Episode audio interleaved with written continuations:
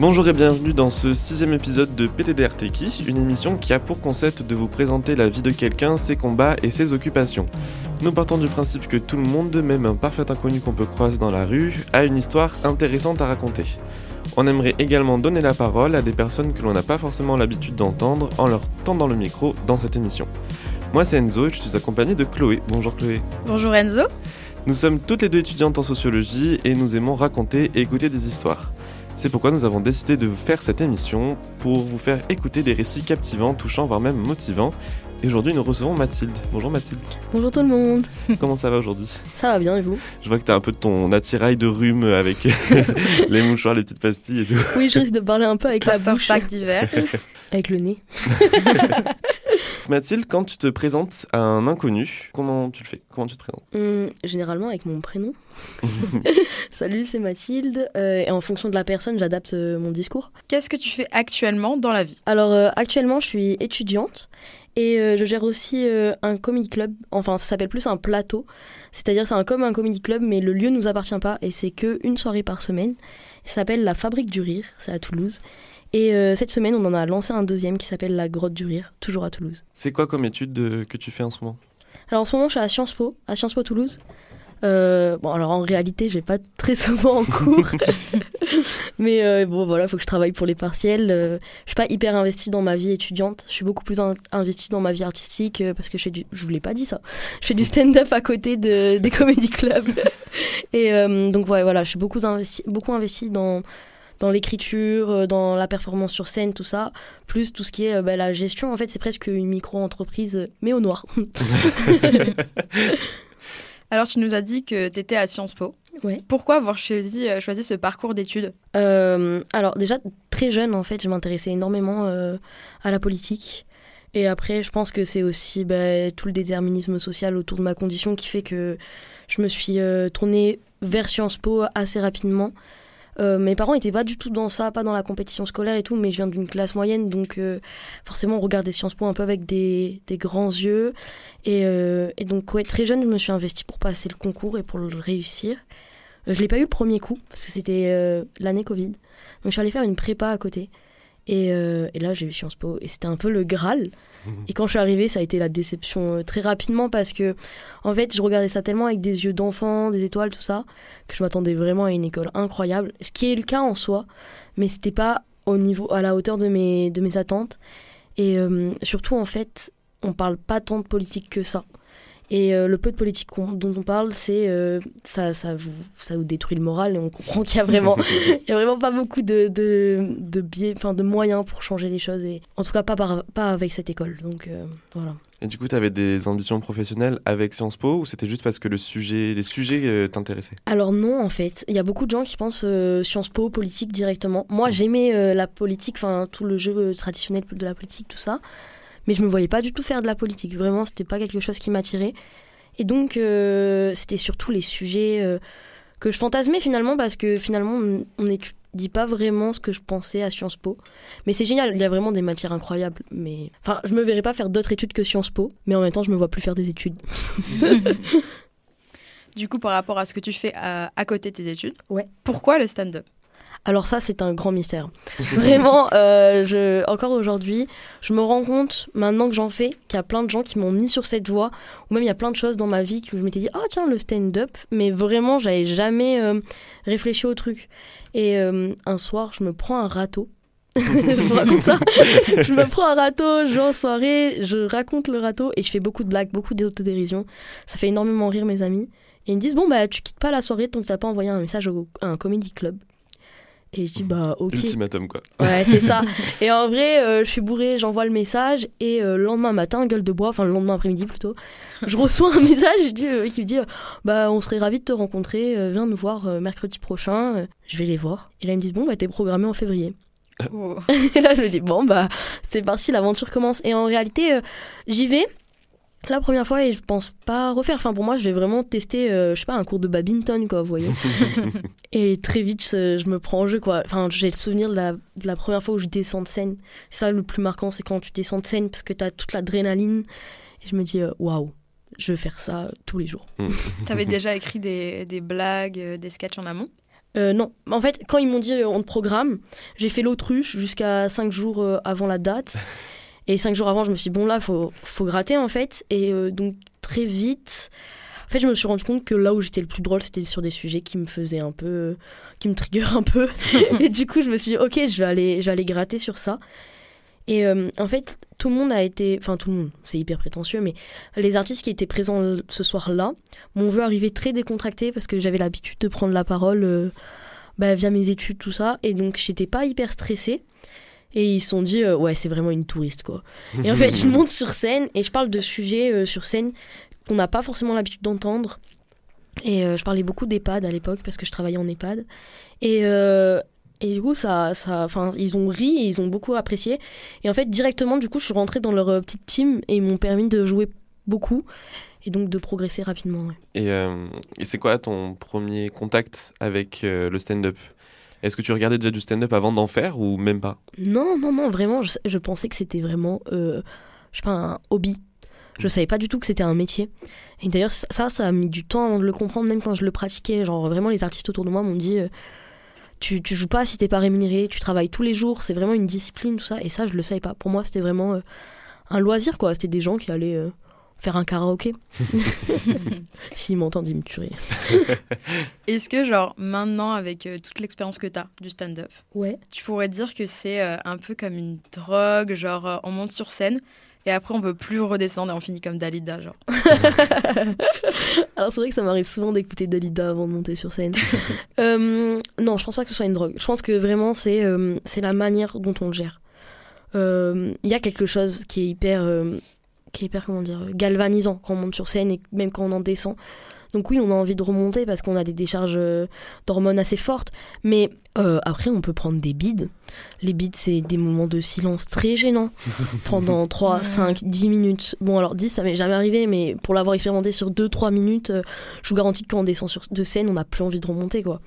Et, euh, et c'est, en fait, c'est là où ça, c'est pas une drogue, c'est un travail, quoi. Mm. C'est-à-dire que ben, il y a des soirs où ça se passe mal, il y a des soirs où on n'a pas envie de jouer, mais c'est pas grave parce que c'est le principe d'un, d'un taf, c'est-à-dire que ben, il y a un moment, euh, faut y aller, même si, euh, même si on kiffe pas trop, mais parce qu'on sait très bien que c'est un petit moment de creux et que très vite euh, on va reprendre goût. Mm. Tu gères comment les bides euh, sur le moment présent? Sur le moment présent, Ouais, genre Je euh, continue. sur scène. je continue. euh, j'ai pas encore. ça fait que 10 mois que je fais du stand-up. Je pense que c'est important de le préciser. Je suis vraiment pas professionnelle, même si euh, j'aspire à l'être. Euh, donc il y a des gens qui gèrent bien mieux le beat que moi. Moi, généralement, je rigole de moi-même. Genre vraiment, je suis en mode. Même là, j'échoue quoi. et en fait, je crée une sorte de. Alors, des fois, c'est très dur parce que genre, des fois, j'ai des sujets engagés et les gens sont totalement opaques avec et se braquent directement. Ça, c'est à moi de gérer aussi, euh, à avoir des arriver à lisser mes propos en fonction de- du public que j'ai. Quand ils se braquent, là c'est dur parce que euh, c'est dur d'aller les récupérer, d'aller susciter. euh, J'aime pas susciter la pitié, mais vraiment quand on est, on est tout en bas, on suscite la pitié. Et comme ça, il y a une sorte de rire de compassion. Et après, une fois qu'on a un petit rire, ben, pff, ça nous motive et voilà, on va les chercher comme ça. Euh, mais quand les gens sont, sont braqués, euh, bah là t'as un peu perdu quoi. Et il faut, faut l'admettre que des fois, on, on- moi j'essaie vraiment que le, sport, enfin, le stand-up soit un, un sport d'équipe, c'est-à-dire que le public et nous on joue ensemble quoi. Et, euh, et quand le public se désolidarise, il faut juste que attendre et ça passe quoi.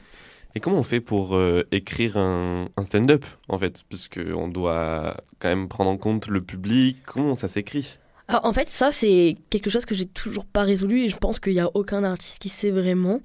Euh, moi, ça s'écrit euh, qu- quand il y a un truc qui se passe mal dans ma vie, finalement. Mm. Euh, je suis là en mode waouh, ça, ça me fait mal. Très bien, je vais écrire deux, trois mots dessus. Je vais attendre que ça se tasse parce que si j'écris tout de suite, ça va être. Ça va puer le. le je sais pas comment dire. Soit, enfin, ça va être que des, des émotions négatives. Donc, c'est pas, c'est pas bon. Faut attendre. Faut attendre que ça se tasse un peu faire de l'autodérision dessus et une fois qu'on est bien à l'aise avec le sujet, hop, on y va. Moi, il y a des sujets encore aujourd'hui, ça s'est passé il y a 10 ans, j'aborderai pas. Enfin, pas encore. Mm. Et euh, pourtant, il y a des petits trucs euh, à la con qui me sont arrivés il y a 3 mois qui, bon, allez, vas-y, on y va, on se lance parce que parce qu'en vrai, c'est drôle, quoi. Et c'est ça. Euh, pour, euh, pour écrire, du coup, ouais, il faut écrire tous les jours, même si on n'écrit pas des blagues. Il faut avoir, prendre l'habitude d'écrire tous les jours. Et après, euh, il faut aller gratter, mais on sait jamais vraiment si la blague est bonne tant qu'on l'a pas testée sur scène. Enfin, moi personnellement, je le sais pas. Tu les testes pas même avec tes amis ou? Non, parce que. alors, oui, des fois, je les teste sur quelques amis que je sais très drôles. Mais euh, c'est pas du tout pareil. Parce que, en fait, quand on est dans une salle de stand-up, on est vraiment avec le public, il y a une intimité et il y a vraiment une écoute hyper attentive de ce qu'on va dire. Alors que quand je, je croise mes amis au bar, euh, en fait, souvent, ils le savent pas que je teste des blagues sur eux. Mm. Je suis là en mode euh, ouais, faut que je vous parle d'un truc, je leur parle, je fais des petites blagues parce que du coup, j'ai pris l'habitude de raconter des histoires euh, drôles, donc de faire vraiment des punchs régulièrement, tout ça, et je vois comment ça réagit. Mais ils vont pas être dans l'applaudissement, donc euh, je vais pas avoir une validation, euh, à part si c'est vraiment très drôle. Et il y a pas la même écoute quand on est au bar, euh, voilà, il y a un mec qui passe, hop, tout le monde se retourne, hop, enfin, c'est compliqué. Il faut monter sur scène et même des fois. En fait, le problème qui se passe, c'est que généralement, on a une énergie dingue quand on écrit. Moi, j'écris toutes les semaines, je teste toutes les semaines du neuf. Parce que comme euh, je suis tout le temps à la Fabrique du Rire tous les lundis et qu'il y a des habitués qui viennent, j'ai envie de me mettre ce défi-là, d'écrire toutes les semaines et d'avoir de nouvelles blagues. Et j'arrive avec une énergie telle que souvent les blagues passent bien parce que les gens, ils sont là, ils me suivent dans mon délire. Mais la semaine suivante, quand je les reteste, ils sont là en mode non, en fait, c'est pas drôle, retourne écrire. Mais ça se passe comme ça. Comment on fait rire les gens? Waouh Je me l'étais jamais posé cette question. En fait, euh, aujourd'hui, je suis à un, je suis à un petit stade de réflexion où je me dis que souvent on fait rire les gens avec euh, de l'autodérision. On va les faire rire en disant regardez, je suis un peu une merde. Mais en même temps, je suis humaine. Enfin, c'est comme ça et on va se reconnaître dans ça. Euh, mais je sais qu'il y a des choses sur lesquelles je veux pas aller trop non plus parce que euh, j'ai pas envie. Alors, enfin, le terme est peut-être pas bien choisi, mais c'est le seul qui me vient, mais de me prostituer avec ma détresse pour que les gens rigolent. Donc, des fois, oui. Parce que moi, je parle beaucoup de moi dans mes sketchs. Il y en a qui parlent de la société et tout. J'admire énormément. Mais moi, je parle beaucoup de moi. Je suis très autocentrée. Je suis égocentrique. mais euh, ouais, je sais que je veux pas aller trop loin dans ça non plus parce que, euh, en fait, j'ai peur de cultiver ma, ma tristesse ou ma détresse. Enfin, je sais pas comment dire, mais pour faire rire et j'en ai peur en fait. J'ai pas envie de ça.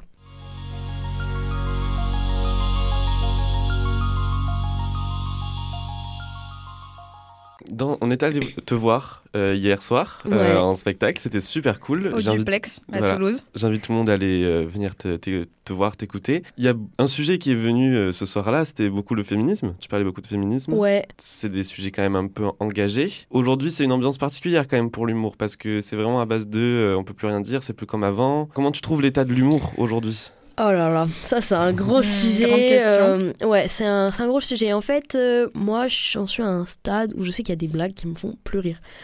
Euh, qui ont pu me faire rire avant parce que j'étais pas forcément déconstruite sur certains sujets. Aujourd'hui, moi, ça me fait plus rire. Mais ça fait quand même rire pas mal de gens en France. Et euh, ça, faut le prendre en compte. Faut pas être élitiste, en fait, dans, dans son humour. Euh, moi, par exemple, je suis, je suis assez perplexe avec euh, la cancel culture qui se pratique énormément euh, à, Sciences Po. Je pense qu'il y a du bon dedans. C'est des gens, euh, faut arrêter qui parlent. Enfin, il faut arrêter. Mais euh, c'est facile pour nous de dire ça aujourd'hui, à 20 ans, où on est en plein. C'est nous qui menons, euh, qui bougeons vachement le, comment dire, les luttes. Vraiment, euh, j'ai l'impression que les, les gens nous, nous suivent, mais on est la jeune génération qui poussons les trucs. Mais moi, dans 10 ans, je serai certainement plus à la page sur des sujets qui pourtant me tiennent énormément à cœur aujourd'hui. Et il faut le prendre en compte, ça aussi. Moi, j'ai plein de- d'humoristes à, à Toulouse avec qui je travaille qui sont pas déconstruits comme nous on l'entend, qui sont pas féministes et tout, mais qui demandent qu'à l'apprendre. Et donc forcément, ils vont faire des blagues qui sont euh, limites, à mon sens. Mais comme ils demandent qu'à l'apprendre, mais venez, on apprend ensemble. Et j'ai pas envie, en fait, d'exclure des gens euh, en disant non, désolé, t'es pas, t'es pas en phase avec mes valeurs. Il y en a qui le sont vraiment pas, donc oui, Mm. Euh, parce qu'ils ont, ils ont pu faire preuve d'une certaine violence. Verbale euh, sur scène, euh, une violence euh, physique ou verbale en loge, donc il est hors de question que je travaille avec eux. Mais par contre, tous ceux qui sont bienveillants et qui demandent juste à apprendre, euh, je suis pas là en mode je vais vous apprendre, c'est pas moi le messie. Mais venez, on taffe ensemble et on travaille sur notre vision du monde ensemble pour, pour faire évoluer ça, quoi. Quels sont les termes que tu abordes sur scène? Parce que est-ce que tu as par exemple une volonté de passer un message? Et est-ce qu'on pourrait dire que le stand-up, le stand-up c'est une forme de militantisme? Ouais. Franchement, je pense que le stand-up, c'est une forme de militantisme. Mais euh, en fait, y a- je connais des humoristes qui veulent pas parler de sujets d'actualité. et ça aussi, finalement, c'est une forme de militantisme. Prendre le choix euh, de pas parler de, de sujets d'actualité, de pas parler de, de, féminisme, de racisme, quoi, à mon sens, c'est aussi invisibiliser ces luttes. Donc c'est une forme de militantisme. Je pense vraiment que toute prise de parole, que ce soit euh, sur stand-up, euh, en poésie, euh, à la radio, euh, oui, on, on, milite parce qu'en fait, on diffuse notre vision du monde. Et à partir de là, quand on diffuse, on, on crée l'adhésion ou juste le rejet de notre vision du monde. Mais il y a un truc, il y a un truc politique derrière ça, derrière une prise de parole. Mais du coup, toi, quelle vision du monde tu veux diffuser à travers ton stand-up? Ma vision du monde, ça va être vraiment de montrer que sur scène, par exemple, j'aborde en ce moment beaucoup le fait que j'avais énormément de certitudes entre 16 et 18 ans. Enfin, j'en avais pas, mais je les cherchais. Vraiment, j'étais avide de certitudes. Et euh, aujourd'hui, à 20 ans, je me suis juste rendu compte que il euh, a aucune certitude. Et que bah, faut vivre avec et que c'est même joyeux finalement de pas avoir de certitude, de, de se construire autour de ça. Moi, je, doute énormément. Il y a plein de choses. Je suis là en mode. De... Enfin, c'est ce que j'abordais hier soir en mode. Euh, oui, franchement, je me dis féministe, j'essaie de, de vrai pour ça, mais il y a encore plein de contradictions qui, qui, qui sont dans, dans, mon comportement. Et ouais, du coup, c'est cette vision-là d'être plus flex en fait avec, euh, avec les certitudes qu'on a aujourd'hui. Moi, j'ai abordé ça avec des sujets qui me touchent, par exemple, euh, euh, oui, mais euh, l'homophobie, mon homosexualité, tout ça. Enfin, bah, du coup, ma bisexualité, parce que pas de certitude, les gars. Vraiment, je suis perdue. Et, et donc oui, je vais le montrer avec mes prismes, avec moi les sujets qui, qui, qui me tiennent, et juste je vais montrer aux gens que tout est fluide, quoi. Faut arrêter d'être là en mode non, je me mets dans une case et, et j'y reste. Et je crois en ma case surtout. Et puis il y a aussi dans le côté militant le choix de la personne de faire rire sur certains sujets qui peut-être même dans la vie courante n'est pas drôle. Ça, c'est fort. C'est très dur, hein. C'est très dur. Moi, je sais que. hum, Hop, hop, hop, petit avertissement, les prochaines minutes vont évoquer des sujets compliqués comme l'agression sexuelle. Si vous souhaitez sauter ce passage, rendez-vous à 17 minutes 11 si vous nous écoutez en podcast ou coupez le son de votre radio pendant une vingtaine de secondes. Vous êtes toujours en train d'écouter PDDR Techie. Bonne suite d'écoute Ouais, bah, j'ai été euh, victime d'agressions euh, qui peuvent s'apparenter à des agressions sexuelles. Et honnêtement, j'attends que de ça d'arriver à en rire sur scène. Vraiment, j'ai des punchs. Pépites. mais euh, mais j'ai toujours ce truc-là de me dire euh, j'ai pas envie de créer de la pitié sur ce sujet-là. C'est passé, moi j'en ressors, euh, je sais pas comment dire, j'ai envie d'en rire en fait. Et à la fois, il euh, y a certainement, statistiquement dans le public, il y a des gens qui ont certainement vécu les mêmes choses que moi. Et j'ai pas envie qu'ils sortent de la scène en se disant oh putain, j'avais pas envie d'affronter ça. Mmh. Et c'est ça en fait qui est un peu compliqué dans l'humour, c'est quel sujet on peut aborder. Moi je sais que de par mon milieu, de par le, ma, ma, mon microcosme d'humoriste et de sciences piste, c'est comme ça qu'on appelle les étudiants à Sciences Po, il y a plein de choses sur lesquelles euh, moi pour moi c'est pas du tout tabou tu vois euh, aller acheter des capotes parler de règles enfin pour moi c'est pas du tout tabou.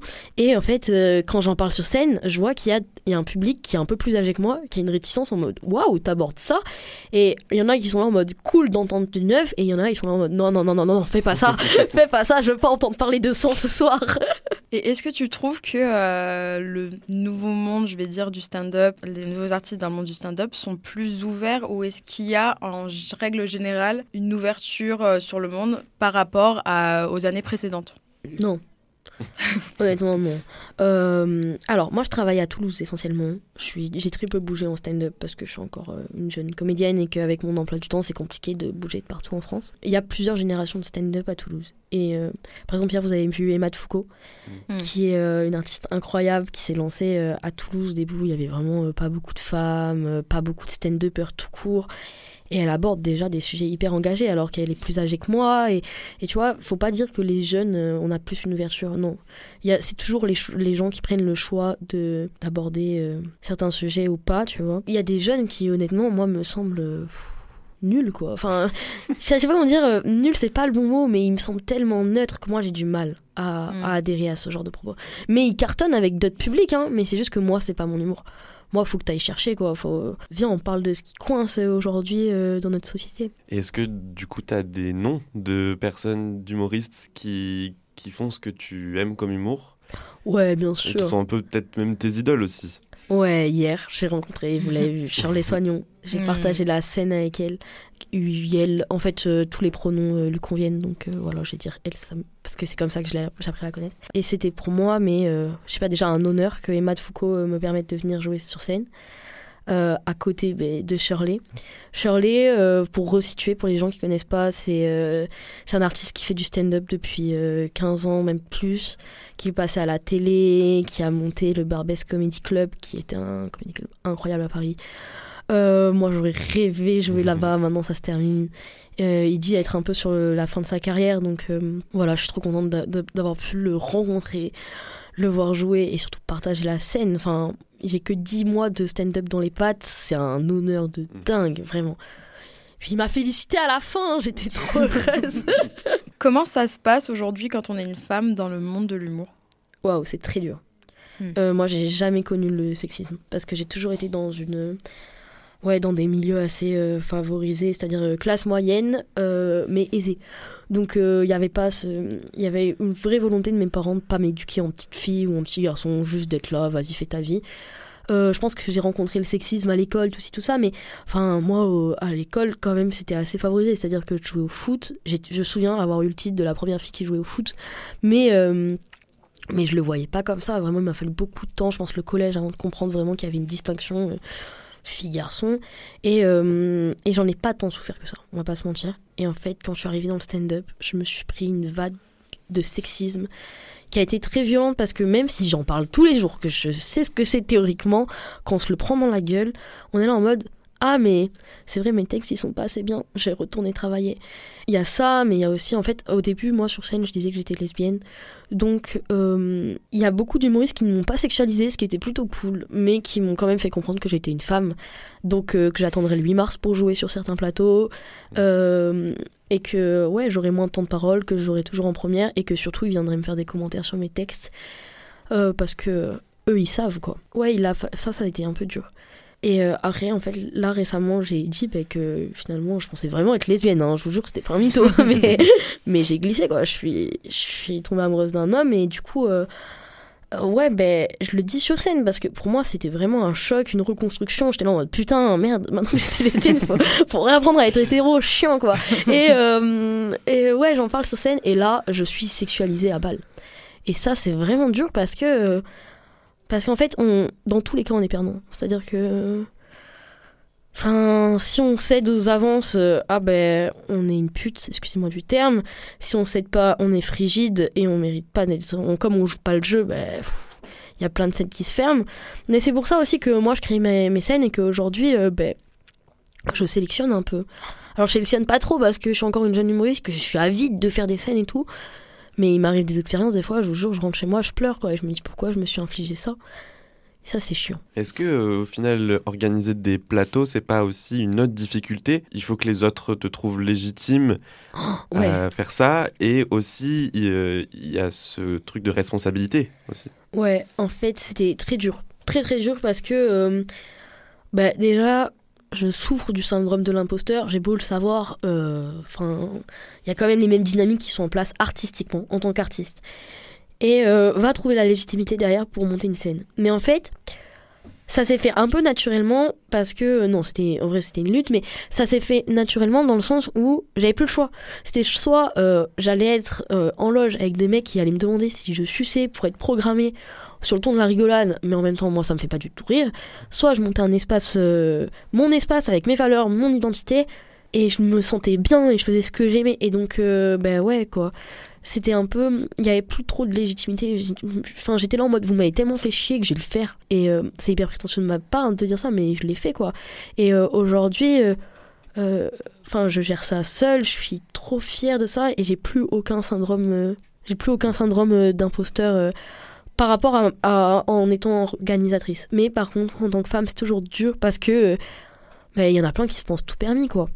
Et que, ah, comment ça, tu me, tu me programmes pas, euh, tu sais qui je suis? Bah ouais, je sais qui t'es, c'est ça le problème, quoi. Et artistiquement, en tant qu'artiste, euh, c'est dur de dire euh, non, mais quand j'ai la casquette d'organisatrice, moi, je veux que mon projet, il tienne la route et qu'il respecte mes valeurs, mes engagements. Donc, il faut que je m'affirme. Est-ce que, avec l'évolution de la société vers des modèles plus inclusifs, permet d'avoir une nouvelle forme d'humour qui choque moins? Est-ce qu'il y a un risque que l'humour soit trop lisse? Mais l'humour, il est jamais lisse. hein. enfin, écouter, euh, écouter des propos de Shirley ou quoi, c'est pas lisse. hein. Enfin, euh, enfin, parler euh, ben, justement d'inclusivité, c'est tellement tabou que ça ne sera pas lisse avant.